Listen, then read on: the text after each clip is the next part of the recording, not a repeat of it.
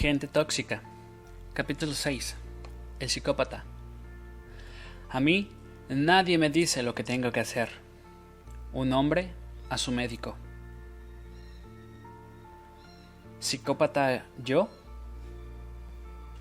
Prendemos el televisor, vemos las noticias. ¿Y con qué nos encontramos? Una adolescente asesina a su familia porque no cumplieron con sus deseos. Un hombre dispara y mata a sangre fría porque le tocaron la bocina en un peaje. Un conductor reacciona brutalmente cuando otro le hace luces para pedirle paso. Gente que desperdicia dinero y esfuerzo tratando de demostrar un estatus social que no tiene. Siempre hay más y peor. Una mujer mata brutalmente a su marido después de una larga relación de torturas. Personas abusan de niños por mero placer. Se cometen asesinatos masivos.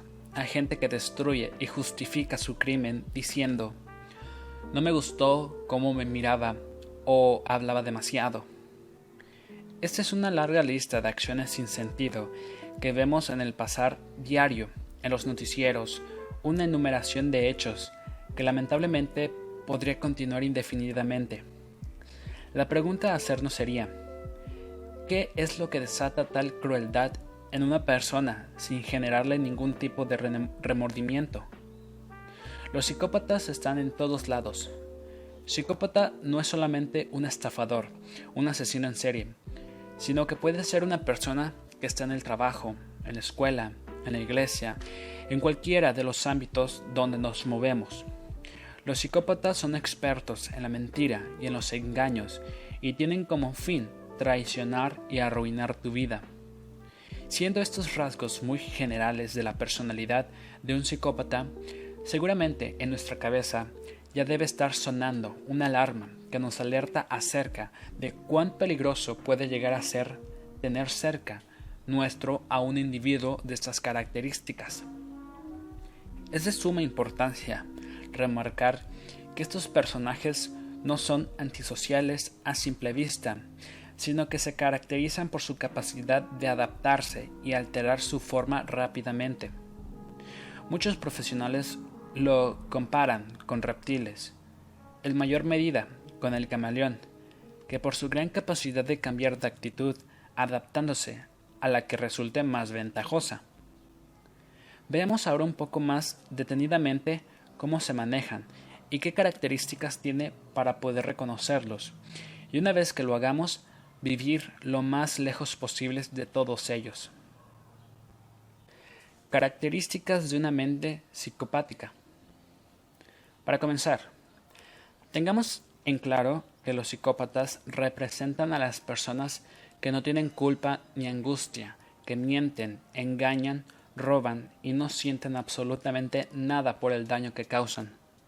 El psicópata mostrará una imagen falsa todo el tiempo, tratando de hacer creer que está interesado en lo que en realidad no lo está. Sus rasgos y actitudes más, más llamativas son algunas de estas. Revelan una imagen que en realidad no tienen y que ellos mismos inventan necesitamos estar atentos con los que cuidan en un grado exagerado su apariencia. Observamos si su interior coincide con su exterior. Son personas que no aman a nadie. Aprendamos a mirar no lo que dice la gente, sino sus conductas. Las personas que solo ven dinero por todos lados y la forma en cómo quedarse con él son psicópatas. Cuando lo único que alguien quiere es poder, estamos frente a un psicópata. Los otros solos le servirán al psicópata para alcanzar mejores finanzas, sexo y poder. Los psicópatas aparecerán cuando el éxito llegue a tu vida. Pobre no le resultas de utilidad.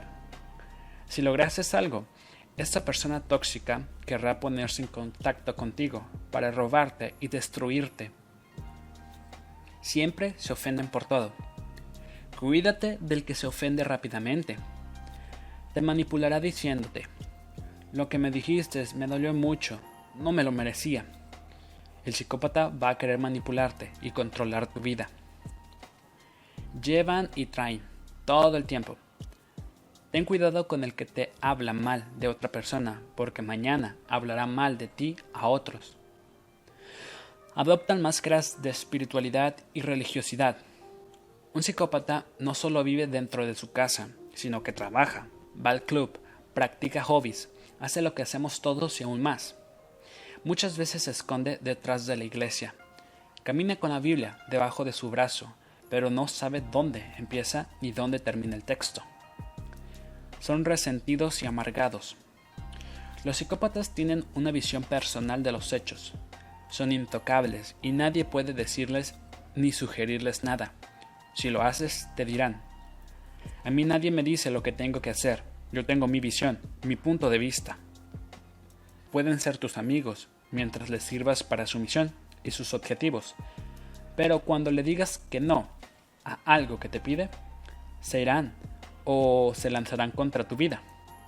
Recuerda, ellos trabajan con su agenda privada para lograr lo que les interesa. El psicópata es un experto en el arte de usar máscaras, manipular, mentir y engañar sin escrúpulos. Debemos recordar también que los psicópatas suelen ser individuos sumamente locuaces. Siempre tienen a flor de piel respuestas rápidas tienden a ser muy convincentes, saben expresarse con encanto y son capaces de vendernos cualquier realidad que obviamente los haga quedar bien a ellos. El sujeto, el sujeto que padece este tipo de patología tiene en todo momento la sensación de que es mejor que los demás. Posee un egocentrismo desproporcionado y el sentimiento de que puede hacer cualquier cosa que quiera, como y cuando quiera. Su meta permanente es buscar el poder y el control de todos los que están a su alrededor. Esa necesidad lo convierte en un ser incapaz de comprender que haya personas que tengan ideas diferentes a las suyas.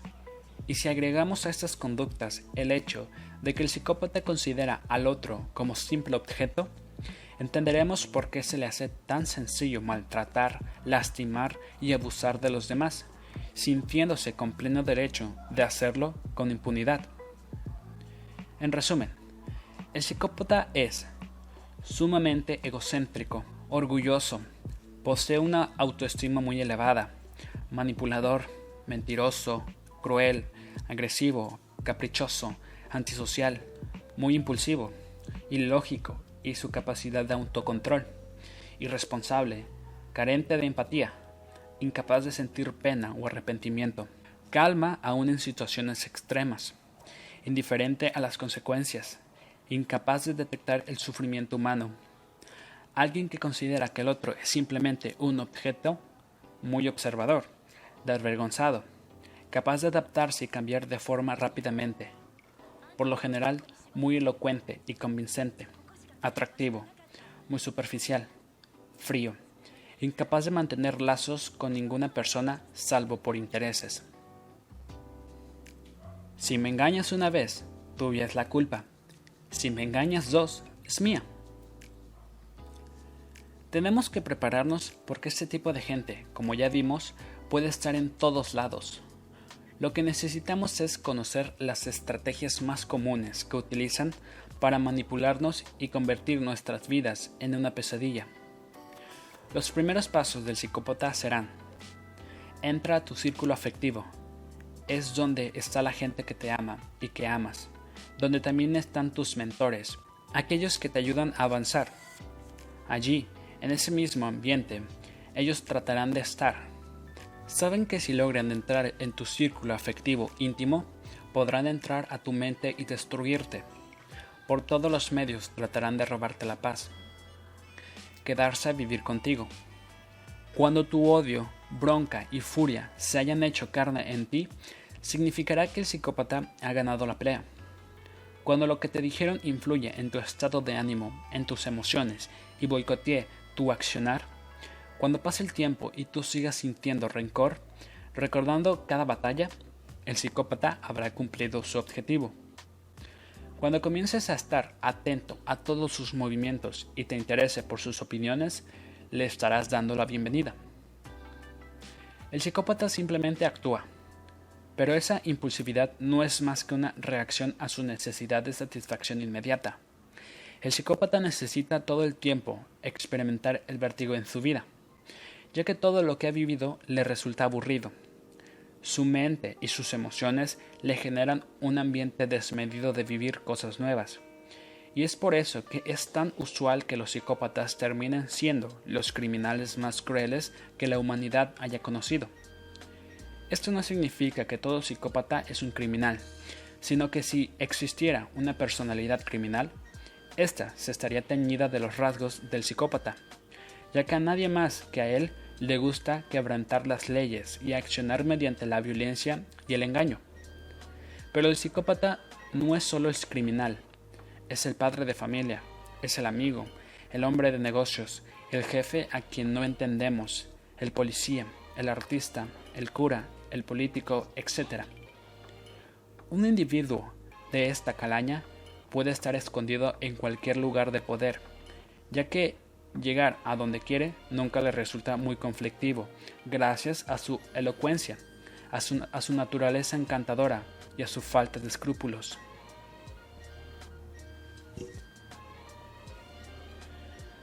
¿Cómo hacer para sacarse un psicópata de encima? Básicamente con indiferencia. No te detengas a interiorizarte de absolutamente nada de lo que hace. Indiferencia es hacer como que no existe. Ojo, no significa ignorar, porque al ignorarlo estoy hablando de él y permitiendo que entre en mi círculo afectivo. Solo hay que erradicarle su indiferencia. Edgar Allan Poe dijo, Cuando deseo averiguar lo bueno o malo que es alguien, o cuáles son sus pensamientos en un momento determinado, adopto la expresión de mi rostro, lo más ajustadamente posible, de acuerdo con la expresión del suyo, y entonces espero ver qué pensamientos o sentimientos surgen en mi mente o mi corazón, para encajar o responder con esa expresión. Puedes engañar a todo el mundo algún tiempo, puedes engañar a algunos todo el tiempo, pero no puedes engañar a todo el mundo todo el tiempo. Prestemos mayor atención a las alertas que nos da nuestro propio ser con respecto a las otras personas. Debemos estar atentos a lo que nos pasa y analizar lo que sucede con nosotros, porque cada vez que un psicópata entre a nuestras vidas será porque le dimos lugar. La primera impresión que tengas de una persona es sumamente importante. Los primeros cinco minutos son primordiales. Sin embargo, este no es el único parámetro en el que debemos apoyarnos. Hay muchas variables que pueden influir en cómo una persona te cae por primera vez, y si no confiaste en ella al instante, simplemente por límites a la relación, no bajes la guardia, pero tampoco la condenes. No gastes energía en ir evaluando a la gente por pasatiempo. Lo que sí es sumamente importante y sano es poner límites a las relaciones interpersonales que establecemos. Para sacar a los que ya entraron y me hicieron daño, tengo que perdonarlos. La bronca está, pero debo perdonarlos igual. Saca a la gente tóxica que quedó enlazada a tu círculo de afectos y deja entrar a los mentores que están esperando, a tus conexiones de oro, a los que te acercarán a tu propósito. Los psicópatas se arruinan solo, no te preocupes. Es cierto, alguien saldrá de tu círculo íntimo, pero prepárate, los mejores están por llegar. No entres en juegos ajenos, sigue con tus estrategias, haz historia, no le entregues a los psicópatas lo que te pertenece solo a ti. No permitas que tu vitalidad sea dañada, ni que su accionar te intimide en el vínculo interpersonal que a diario estableces con las personas que te rodean. Levanta un cerco alrededor de tu intimidad y no permitas que nadie viole tus emociones. Escribe un cartel bien grande que diga, prohibido entrar. Aprendamos a alejarnos de todo encuentro social que nos resulte tóxico.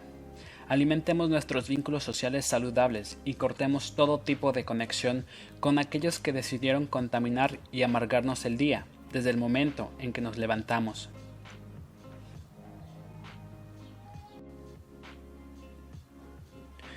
Gente tóxica.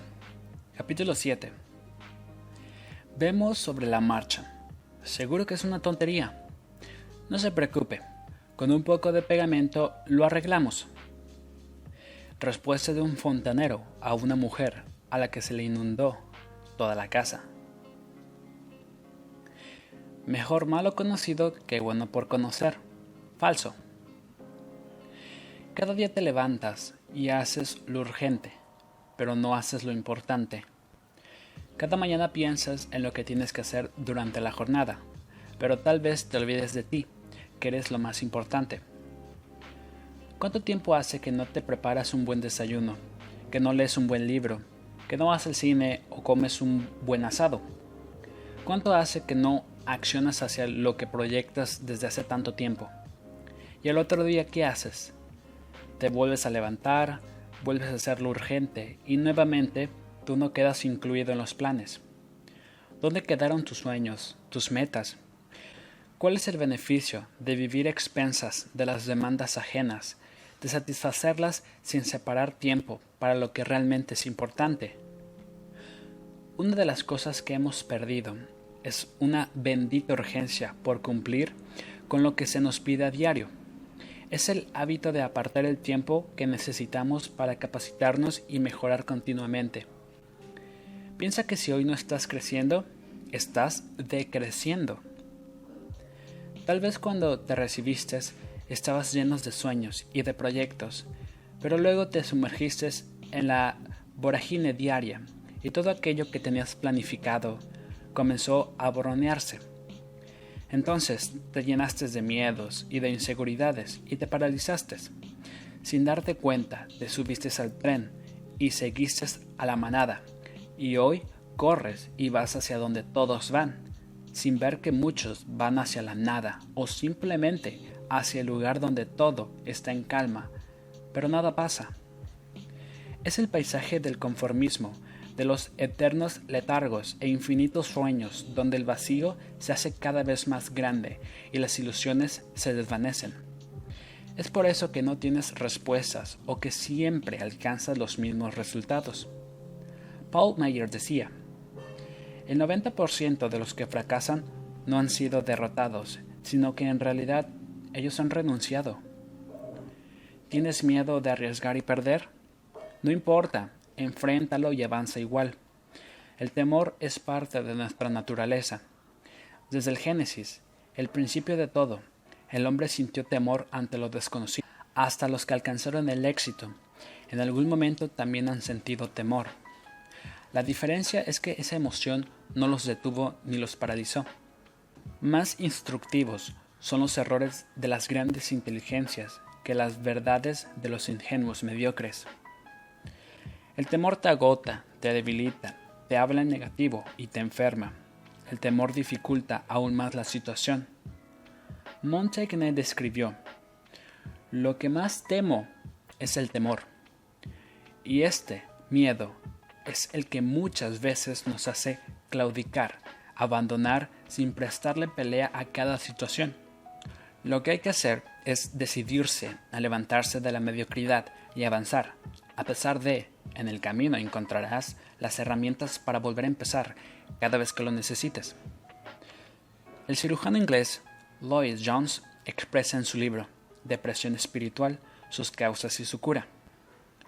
La mayor parte de la infelicidad que sientes en tu vida se debe al hecho de que estás escuchando a ti mismo en lugar de hablarte a ti mismo. Necesitamos vernos realmente como somos y no como nos imaginamos ser. No te resignes a ser uno más del montón. Tal vez hoy estés en un puesto que no te interesa, pero que ocupaste porque en su momento no tenías alternativa y necesitabas trabajar sí o sí. Quizá cuando quisiste tomar un seminario o empezar una carrera, no se dieron las condiciones para que pudieras hacerlo. Hoy pasaron los años y piensas que ya es tarde que estás grande, que estás cansado, que no tienes tiempo. Todas son excusas que te limitan a ir por más, por mucho más. Así es como nos acostumbramos a sobrevivir sin arriesgarnos a pensar en lo nuevo, en lo mejor y en lo excelente, que está a nuestro alcance si nos atrevemos a romper con viejos ritos, costumbres y paradigmas obsoletos. Los seres humanos tendemos a conformarnos y aferrarnos a lo conocido, por miedo a perder lo que ya hemos conseguido. Einstein citaba, El mundo que hemos fabricado como resultado del nivel de pensamiento que hemos utilizado hasta ahora crea problemas que no podemos solucionar con el mismo nivel de pensamiento en el que los creamos. Hoy nos enfrentamos a la mejora continua. Están al alcance de nuestras manos técnicas, herramientas, seminarios, cursos y especialidades que podrían optimizar y mejorar al 100% la calidad de los resultados que estamos obteniendo. Todo está a nuestra disposición. Si existen consultorías que podrían efectivizar al máximo nuestro rendimiento, ¿por qué no tomarlas? No desperdicies esta oportunidad. Carlos Saiz cita, Los ejecutivos de recursos humanos reciben cada semana docenas de llamadas telefónicas de individuos y de compañías que ofrecen un nuevo enfoque. Con tanta sabiduría a nuestra disposición, ¿por qué no estamos más satisfechos y no somos más eficaces? Pero resulta ser que cuando revisamos nuestra historia, nos damos cuenta de que nos hemos detenido en un estanque y de que esa quietud no es la situación propicia para la productividad la acción y los resultados extraordinarios. Ubícate en medio de esa revisión correctiva para dejar atrás lo obsoleto, lo que te detiene, y avanza hacia lo que sí te dará nuevos resultados. No fuimos creados para vivir en medio de la insatisfacción y el estrés continuo, ni sumidos en la depresión o frustración. Todo lo contrario, disponemos de potencial, fuerzas y energía para cuestionar los imposibles y meternos en un mundo en el que, para los que tienen fe, nada es imposible. Refutemos nuestras propias creencias y modifiquemos el contexto en el cual nos movemos. En 1961, John F. Kennedy habló frente al Congreso y dijo, Antes de que termine esta década, esta nación debe comprometerse con la meta de poner a un hombre en la Luna y lograr que regrese sano y salvo a la tierra. El cambio es una puerta que solo puede abrirse desde dentro. Lo declaró y lo logró, y si él lo hizo, tú también puedes hacerlo. Los cambios podrán suscitarse a partir de que consigas dar un giro de 180 grados, de que rompas con los paradigmas y elimines los imposibles. Decídelo y muévete para alcanzarlo. ¿Para qué más? Así estamos bien.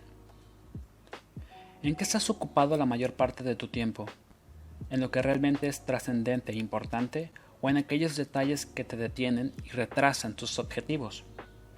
¿Cuáles son aquellas creencias que hoy todavía te frenan y no te permiten avanzar a tiempo récord? Podrán ser el desánimo, el desengaño, la ausencia de un mentor en tu vida o en tus relaciones, el perfeccionismo, los falsos patrones culturales o la mediocridad en la que muchos viven inmersos. La mediocridad, la chatura y el letargo son contagiosos como cualquier otro de los síntomas de los que hemos hablado. Pereza, falta de estímulo, pérdida de sueños y de visión han llevado a muchos a conformarse con una vida monótona, pero claro, sin sobresaltos. Para ellos, lo importante es llegar a fin de mes, y eso no está mal, pero tengo que decirte que estás perdiéndote lo inesperado y lo extraordinario que puede alcanzarte. Te levantas, cumples con la rutina diaria, vas al trabajo o a la universidad, cumples el horario laboral fijado, tomas el subte o el medio de transporte que uses y vuelves a tu casa. Y si eres mujer, seguramente te ocupas de los niños. Y si no, como la mayoría de los hombres, preguntas qué es lo que hay para comer. Prendes la televisión, comes y a dormir. Y así pasan tus días, inmersos en una red vacía donde el estímulo, los sueños, los éxitos y lo trascendental no tienen lugar. En esa misma rutina y monotonía, nuestras relaciones se terminan o se reducen, y con ellas las posibilidades de abrirnos a un mundo lleno de desafíos y de riesgos, pero también de éxitos y beneficios que nos están esperando. ¿Quién nos encontró alguna vez con un compañero en el trabajo que le dijo, ¿para qué te vas a esforzar? ¿Por lo que te pagan? ¿No conoces el artículo 22? Te corresponden dos días por mudanza, tres por limpieza, dos por fumigación. ¿No te afiliaste al sindicato? Yo hago paro siempre. No sé si doy de tal o cual gremio, pero yo paro igual. No te esfuerces más. Total, la plata se la, va a llevar, se la van a llevar ellos. Tengo a alguien para presentarte. Dile a tu mujer que tienes mucho trabajo. ¿Qué te va a pasar por una vez? A un compañero en la universidad, en la escuela que te dijo, ¿para qué vas a estudiar más si con cuatro te eximes? Conozco a alguien que nos puede conseguir el título. No te preocupes, yo sé de alguien que apenas tengamos el título nos hace entrar. Los espíritus mediocres condenan generalmente todo aquello que no está a su alcance. Mediocridad, mediocridad, mediocridad. Todo esto hace referencia a relaciones interpersonales con calidad menos cero, a mandatos imperativos o explícitos que rigen nuestras conductas y nos hacen errar el blanco. Vives en el eterno letargo, sin hacerle mal a nadie, solo a ti mismo. Nuestra mente graba todo lo que se nos dice, pero también todo lo que no se nos dice se llena de vacíos. Y así es, y así es como vivimos, o mejor dicho, sobrevivimos con creencias erróneas que asumimos e incorporamos como verdaderas. Limitarse es una manera de morir, de decrecer, de aplastarse y de sumergirse en una monotonía y en una rutina que no tiene desafíos ni éxito. Unirte a gente mediocre es unirte a gente tóxica, sin darte cuenta de que el aire enviaseado entra por tus poros, por la dermis y te enferma. Tal vez muchas veces te preguntaste, ¿por qué algunos alcanzan el éxito y su nombre es reconocido en las naciones y otros pasan desapercibidos aún dentro de sus propios límites? El milagro no es que hagamos un determinado trabajo, sino que estemos contentos de hacerlo, dice Teresa de Calcuta. Mi respuesta es que mientras unos se conforman con lo que alcanzaron, los exitosos se dispusieron a correr la milla extra a trabajar no para su jefe, sino para su propio aprendizaje, y se perfeccionaron para que, una vez preparados, pudieran ser promovidos a un, a un nuevo nivel de liderazgo y de éxito. Los títulos diferencian a los mediocres, embarazan a los superiores y son desprestigiados por todos los inferiores. Thomas Watson, el fundador de IBM, decía, Si quiere usted alcanzar la excelencia, puede lograrlo hoy mismo, a partir de ese segundo, no haga ningún trabajo que no sea excelente.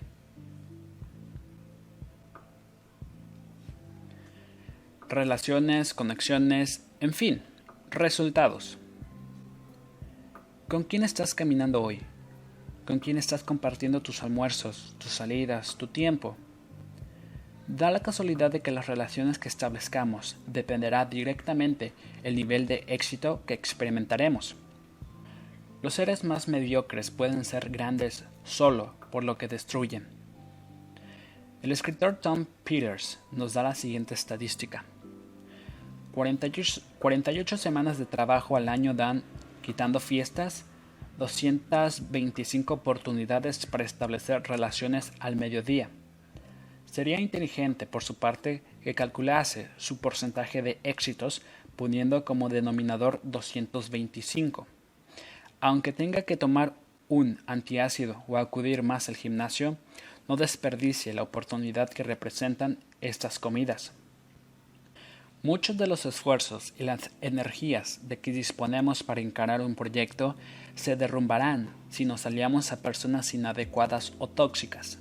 Habrá quienes se propondrán amargarte la vida y estarán quienes serán tus mentores y te ayudarán a subir un escalón más. No te ates a la mediocridad, no pactes con nadie, solo con ti mismo. Desafía tus relaciones. ¿Quiénes te estuvieron acompañando hasta hoy? ¿Avanzaste? ¿Te estancaste? ¿Qué logros adquiriste? ¿Ganaste oportunidades o perdiste beneficios que ya hayas adquirido? El balance. ¿Es positivo o negativo? La vida es muy peligrosa, no por las personas que hacen el mal, sino por las que se sienten a ver lo que pasa. Por años nos dispusimos a sobrevivir, nos subimos a la máquina todos los días y desde allí avanzamos sin discernir la calidad de relaciones que a diario íbamos estableciendo y el efecto que estas ¿Cuántas veces establecimos pactos, sociedades o convenios que a diario nos paralizaron? Solo una persona mediocre está siempre en su mejor momento. Charles Handy dice, No todo el mundo va a optar por experimentar con su propia vida. Es demasiado arriesgado. Resulta triste, porque entonces estamos condenados a vivir en cajas que nosotros mismos nos hemos fabricado o que hemos permitido que otros fabriquen para nosotros. Tal vez las relaciones interpersonales que hoy tienes interfieren en el resultado de tus objetivos. Esto no implica que las personas en cuestión tengan malas intenciones necesariamente, sino que llegaron a un tope y allí decidieron quedarse, permanecer seguras y tranquilas en lugar de seguir soñando. Pero recuerda, esa no es nuestra naturaleza. Los científicos afirman que una persona media elabora al día 70.000 pensamientos. Si decidiéramos ejecutar tan solo uno o dos por día, ¿te imaginas los resultados que obtendríamos? Confía en tu, instinto y no te detengas. Si te equivocaste, levántate y sigue. Kevin Ellis cita, respeta tus errores. Un truco solo da resultado durante cierto tiempo, hasta que todos los demás aprenden a hacerlo. Para avanzar, se necesita un nuevo juego. ¿Qué decides ser hoy? ¿Un, ¿Un, ganador o un mediocre? ¿Un conformista? Dependerá de ti. ¿Quiénes aceptarás que te acompañen en este nuevo proceso? Dependerá de ti. ¿Quiénes formarán parte de tu red de relaciones interpersonales? Dependerá de ti. En cualquier trabajo, la diferencia entre ser grande o ser mediocre y miserable estriba en poseer o no la imaginación y el entusiasmo para recrearse uno mismo todos los días. Delante nuestro hay una gran tarea, transformar nuestra red de relaciones interpersonales alejarnos de aquellos que no son tóxicos y sumar a los que tienen una mente abierta al cambio, a la superación y a la mejora continua.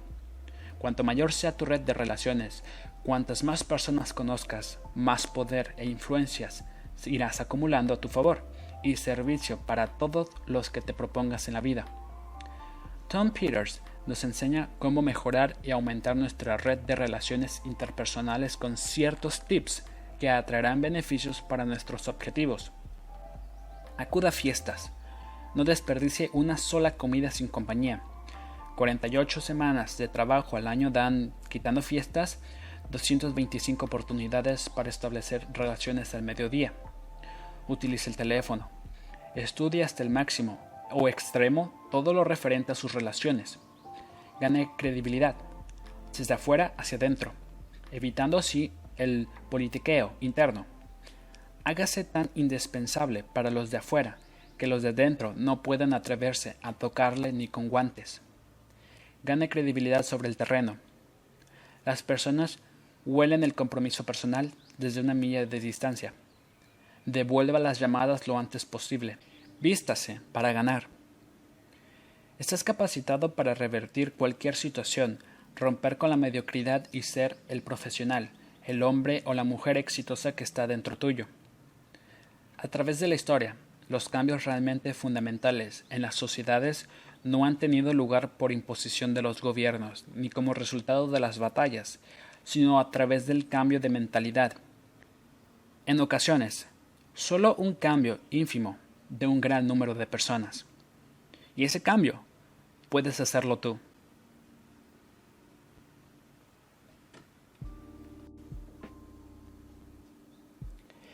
Es hora de levantarse. Por años hemos aceptado todo cuanto se nos ha dicho como si se tratase de verdades absolutas, y en obediencia hemos rechazado todo que a los otros les funcionaba y los colocaba en lugares de poder y liderazgo. Hoy, en una búsqueda de maximizar lo que hemos aprendido, sabemos que la verdad es aquella que nos lleva a los resultados extraordinarios, estrategias que nos acercan a la meta y nos motivan a un compromiso de alcanzar mayores logros. La lucha no es por alcanzar la razón, sino por mejorar nuestra calidad de vida. Podemos quebrar la mediocridad y el conformismo. Sí, disfrutar lo que hemos alcanzado y luego ir por mucho más. Proponte nuevas metas y cúmplelas. Haz todo con mayor calidad y eficiencia. Sé puntual en tus reuniones y en todo lo que hagas. Conviértete en tu propio jefe y quien evalúa tus resultados. Cuida los detalles, incluido tu aseo personal. No pierdas tiempo en tratar de demostrar tus opiniones. Crea, renuévate cada día. No sigas la manada. Mira el sueño completo. Dibújate dentro de él mismo y no te detengas hasta alcanzarlo. No seas perfeccionista, sé excelente. No te corrompas. Cita Paul Alinsky. El que teme a la corrupción, teme a la vida. Los que nos aconseja este hombre es que forcemos los límites.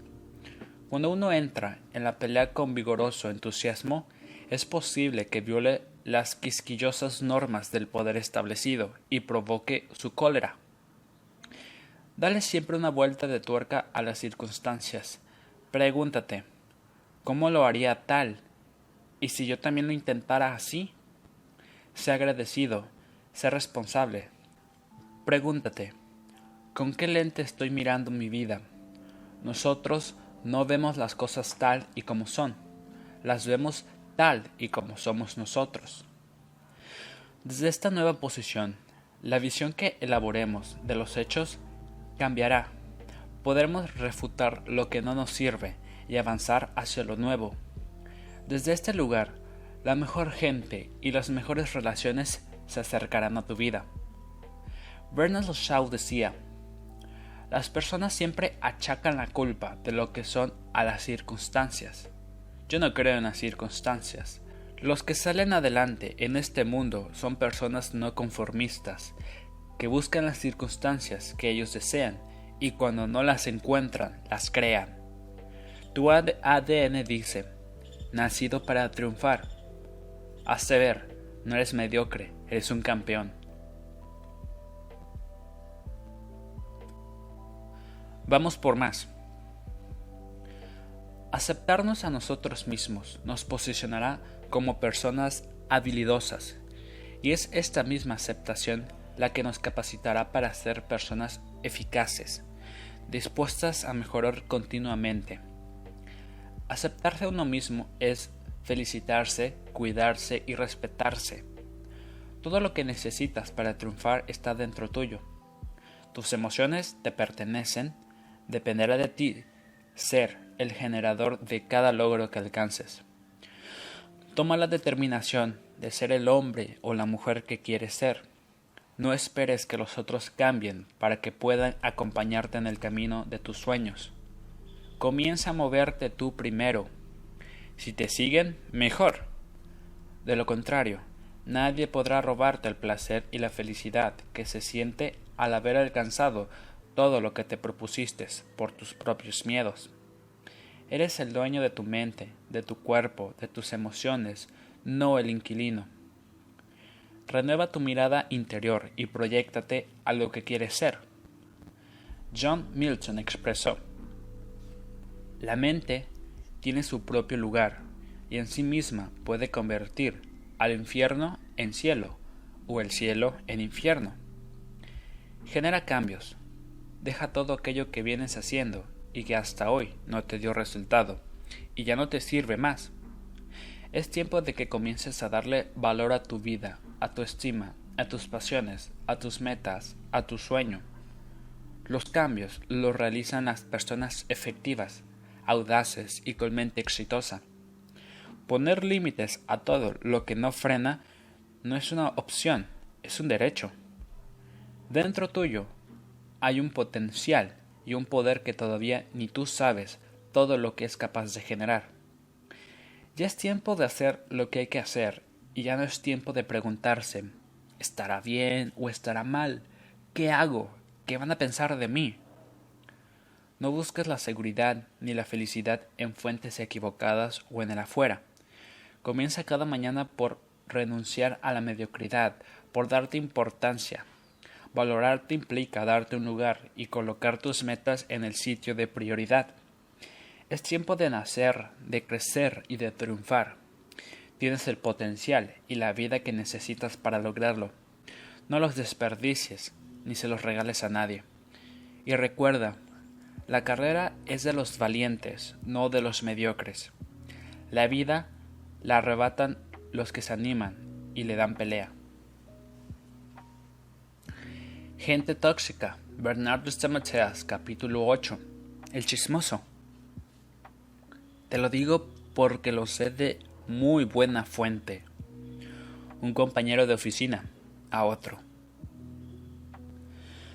Chisme va, chisme viene. ¿Te enteraste de que la secretaria del tercer piso de la oficina de se acostó con el muchacho nuevo que entró hace un mes? Yo sé de buena fuente que los de abajo venden droga. ¿Vistes que la de aliado, la de la segunda puerta, tiene novio nuevo? ¿Te suenan conocidas estas frases? Seguro que sí. Se trata de los chismes, chismes destructores de vida, chismes de pasillo, de trabajo, de vecindarios, de ejecutivos, de iglesias. Hay chismes que han terminado con familias enteras, chismes que han producido peleas, batallas, rivalidades. ¿Cuántas personas conoces o conociste que tomaron al chisme como su actividad favorita? El chisme es el deporte oral más antiguo que se conoce, aún antes de la escritura. El boca en boca era hace muchísimos años la forma que se utilizaba para transmitir los mensajes. Si las armas las carga el diablo, las municiones las esconde en la boca, dice el libro de Proverbios. El chisme seduce, hipnotiza, fascina, atrae, encandila y también destruye. Ahora bien, ¿quiénes son los que le dan vida y autoridad o poder a las habladurías? Los rumores están vivos porque la gente cree en ellos. Cada rumor tiene un mercado. Hay personas a las que les encanta chismear sobre todo sobre temas del trabajo, ya sea de sueldo, de horario o de uniformes. Se trata de ese tipo de gente que sabe hasta las veces que te levantaste de la silla y el tiempo que tomaste para descansar un rato. El rumor es una información difundida sin verificación oficial, es decir, una explicación no confirmada de los acontecimientos. Cuando uno habla de aquello cuya fuente original no ha confirmado, se transforma no en un comunicador, sino en un cómplice del chisme, en un chismoso. ¿Chismoso yo? Sí, escuchaste bien, chismoso tú. Es tan chismoso el que lo vende como el que lo compra. El chisme nace de una voz que casi nunca se puede identificar, pero esto no es lo importante, ya que el rumor es siempre una construcción grupal que surge en forma espontánea y sin planificación. Todos los que participan o comentan el rumor son sus construcciones, puesto que cada uno aporta algo al mismo con el teléfono descompuesto. Un chisme es como una avispa. Si no puedes matarla al primer golpe, mejor no te metas con ella. Las palabras del chismoso son como bocados suaves que penetran hasta las entrañas. Dimes y diretes chismes y rumores. Todos captamos lo que sucede en el mundo exterior por medio de nuestra percepción. En sí, es imposible decodificar un hecho que vimos o escuchamos en forma total y absolutamente objetiva. Nuestra percepción selecciona elementos y los interpreta. Pero claro, nuestra percepción no es infalible. Por eso, muchas veces nos da una información falsa, distorsionada, y nosotros la tomamos como verdadera. En ese sentido, los rumores pueden nacer de la mala interpretación de un mensaje.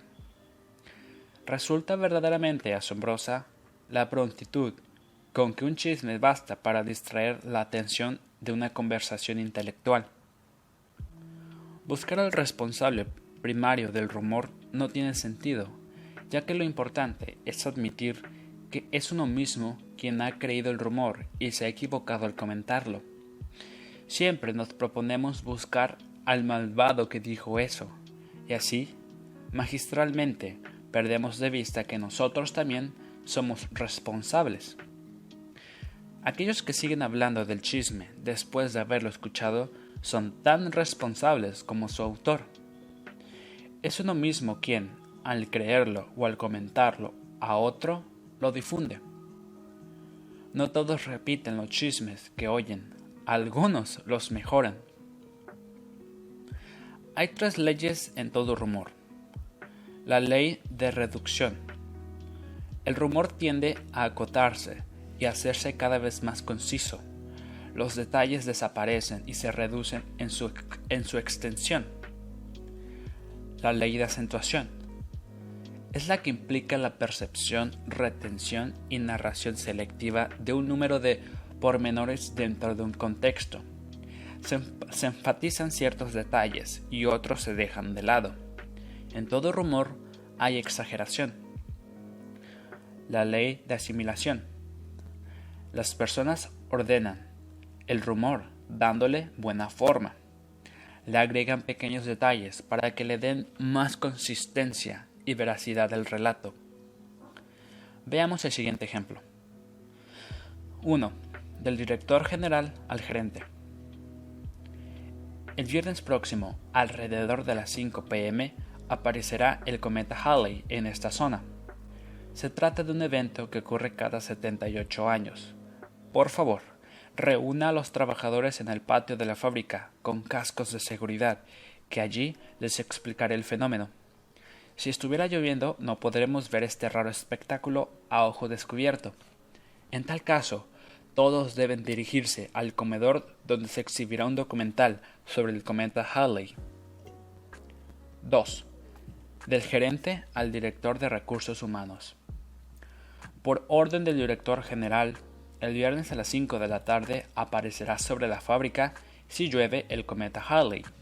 Reúna a todo el personal con cascos de seguridad y llévelos al comedor, donde tendrá lugar un raro fenómeno que sucederá cada 78 años a ojo desnudo. 3.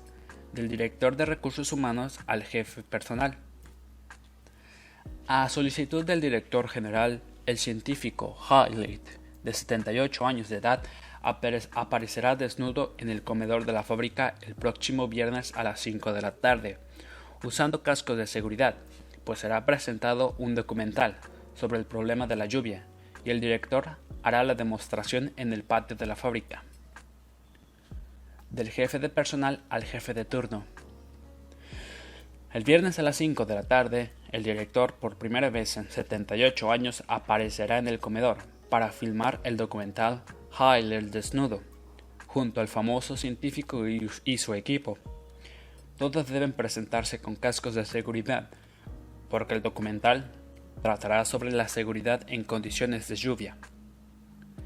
Del jefe de turno al jefe de brigada. Todo el mundo, sin excepción, debe presentarse desnudo con los zapatos de seguridad de la fábrica. En el patio de la misma, este viernes a las 5 pm, el director vendrá acompañado de Hailey, un artista muy famoso, y de su grupo, que mostrará el documental Bailando bajo la lluvia. En este caso de que llueva de verdad, hay que ir al comedor usando cascos de seguridad. Esto ocurre cada 78 años. Aviso en el mural. El viernes cumple 78 años el director general, por lo cual se libera a todo el mundo para la fiesta que tendrá lugar en el comedor a las 5 pm, con el grupo Hailey y sus cometas. Todos deben ir en cueros y usando zapatos de seguridad, porque lloverá, y se va a formar una tremenda fiesta en el patio de la fábrica. Como vemos, el rumor comienza cuando alguien da crédito a una información y la considera lo bastante importante como para compartirla con las otras personas. La fuente del rumor no es la oficial o la original. Justamente un rumor existe cuando circula información no ofrecida por las fuentes oficiales. Por eso es que se suele decir, te lo digo de buena fuente, afirmando que es veraz todo lo que se está comunicando. O tal vez te digan, ¿sabes qué? Escuché que... Por lo cual, si tienes la impresión de estar escuchando un rumor, ten en cuenta la forma en que suelen originarse. Quien difunde un rumor suele decir que éste es de buena fuente. El que transmite el chisme jamás es neutral, siempre trata de convencer, si no, no haría ese comentario a quien no corresponde. También es posible que escuches el que se dice, o yo no lo creo, vistes cómo son los chismes, pero parece que esta chica, la nueva que entró... Tipos de rumores. Hay diferentes tipos de rumores, para todos los gustos y para todos los oficios. Nadie queda libre de estar en la boca del chismoso. Hables o no hables, hagas algo o no. El chismoso siempre tendrá algo para cambiar, modificar o alterar en relación a la información, y si no la tiene, es capaz de inventarlo. Se trata de gente con gran poder de imaginación.